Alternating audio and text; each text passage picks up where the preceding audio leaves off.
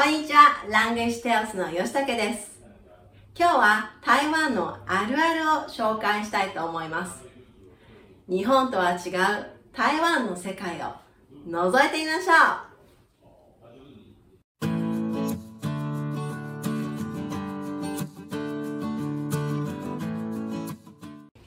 うまずこれは外せないと思います。徒歩3分ならバイクで行く。ひどい方は1分ぐらいでもバイクで行きますよね。日本は10分から15分ぐらいが徒歩圏内です。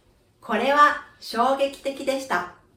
動画が中国語でも字幕を見る。人の話している内容なんて聞いちゃいないんです。日本ではテレビや邦画に字幕がついていません。次に、休みは必ず出かけるです。日本人も休みの時は出かけますが、家でゆっくりくつろぐ方も多いです。台湾の方は家でゆっくり過ごすという方が少ないように感じます。週末になると観光地やレストランでは行列を作るぐらい人がいっぱいですね。人生を楽しんでいる感じがします。行くところに迷ったらデパートへ GO!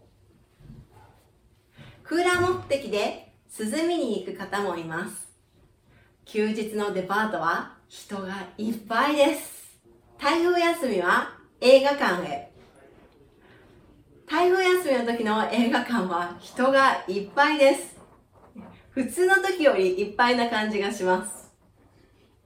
あと、台風の前の日にはスーパーへ行って、えーラーメンやお菓子をたくさん買い込みます。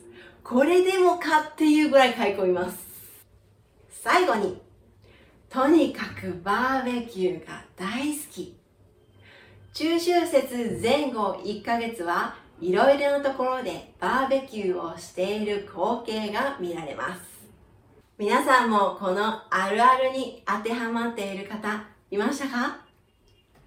えーこんなこともするよっていうのがあったらぜひコメント欄にコメントよろしくお願いします。ではまた